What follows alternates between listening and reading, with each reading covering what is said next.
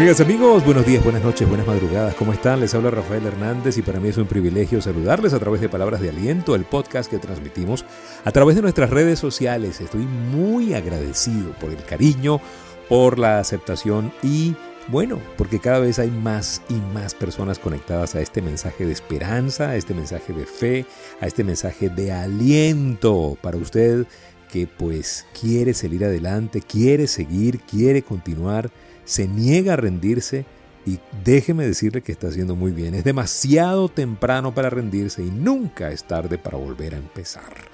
En el episodio de hoy, se buscan padres valientes. El concepto de valentía no es ese de Juan Camaney, el más bravucón, el que se come los niños crudos, el que camina sobre el agua, sobre el fuego, el Superman, el super macho men. No. El padre valiente al que me refiero es aquel padre que se expone a ser criticado. Ese es un padre valiente.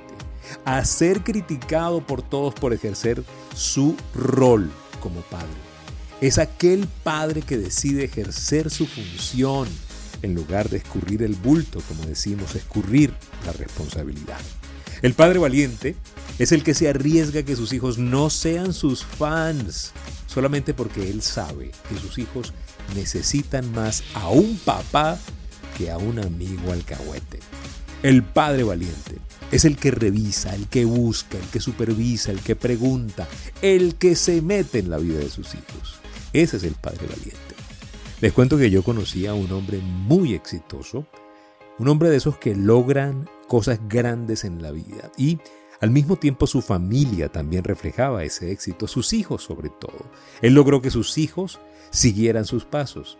Y una vez le preguntaron a qué le debía el éxito suyo como padre, porque era un hombre exitoso en el mundo empresarial, pero también era un padre exitoso. Sus hijos eran excelentes. Él dijo, cuando mis hijos eran adolescentes y niños, yo decidí ser un padre exigente, fuerte y disciplinado. Decidí ser tan disciplinado con ellos que un día mi esposa me dijo, ¿tú no tienes miedo que tus hijos te odien por ser tan estricto?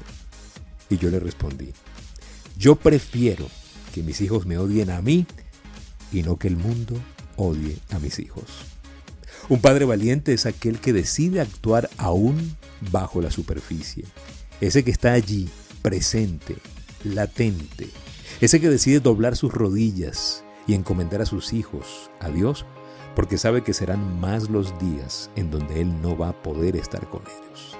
Necesitamos esos padres valientes. Hoy es el Día del Padre. Y necesitamos esos padres valientes porque familia estamos en guerra. Señores, el campo de batalla de esta guerra no es una nación contra otra nación, no es un continente contra otro. El terreno de la guerra está en nuestras casas, está en las habitaciones de nuestros hijos. La batalla está allí, en la vida de nuestros hijos en la formación de nuestros hijos, donde el bombardeo de mediocridad, de pornografía, de violencia, alcanzan niveles pandémicos y tóxicos. Es allí donde hacen falta padres valientes que se arriesguen, padres valientes que pongan limitaciones, que enseñen valores, que refuercen buenas costumbres. La pornografía está deformando la sexualidad.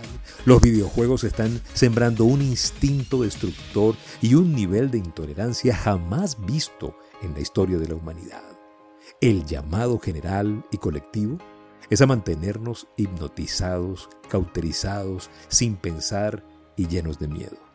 Se buscan padres valientes, padres que salgan a luchar por su familia, que jueguen con sus hijos, que oren en familia, que enseñen virtudes. Padres que formen hombres caballerosos, respetuosos, serviciales y también que formen mujeres seguras. Padres que sirvan, que atiendan, que cuiden, que vigilen, porque su familia esté en el camino correcto. Necesitamos padres valientes para crear un mundo soñado.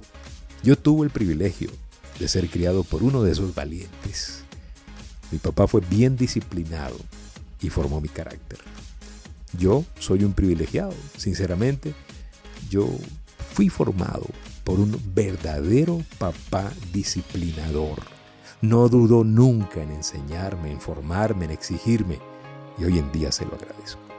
Hoy, en el Día del Padre, honro a mi papá, aunque ya no está con nosotros.